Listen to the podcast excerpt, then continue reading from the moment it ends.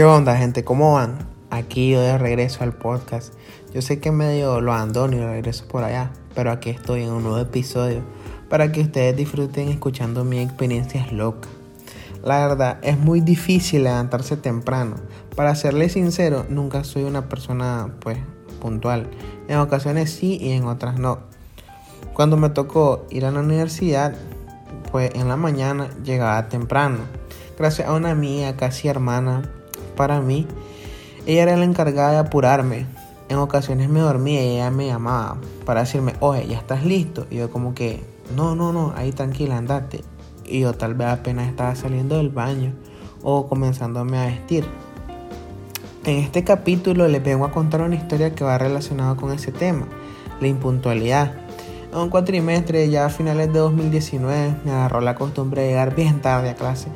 Ya me estaba pasando mi poquito. En ese cuatrimestre llevaba una clase que se llama comunicación técnica. Así que pues la profesora era algo ya mayor y era medio estricta con el horario.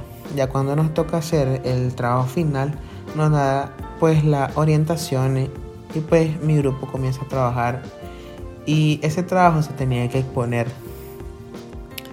Entonces llega el día que se tiene que exponer el trabajo, suena mi alarma, la apago y aplico la mala maña de 5 minutos más. Pues esos 5 minutos más se hicieron una hora y me levanto a las 6 de la mañana.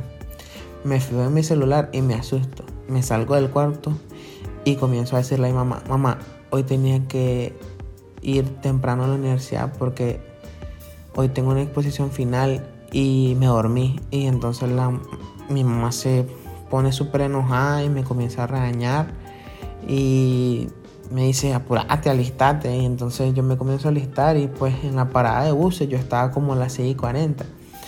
Y pues la cosa es que mi clase comenzaba a las 7.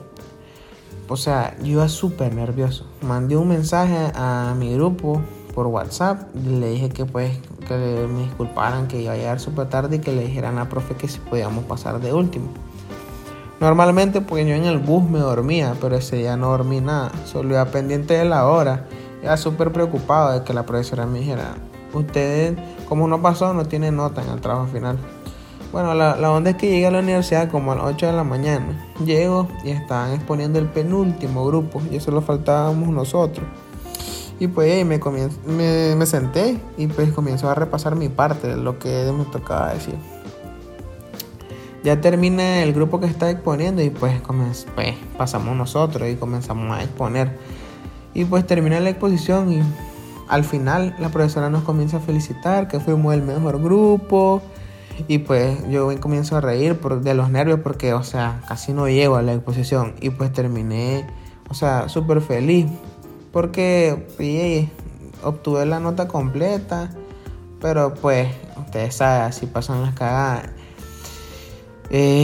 Algo que uno no puede evitar. Y pues tenemos que aprender a ser puntuales. Así que pues gente, sean puntuales.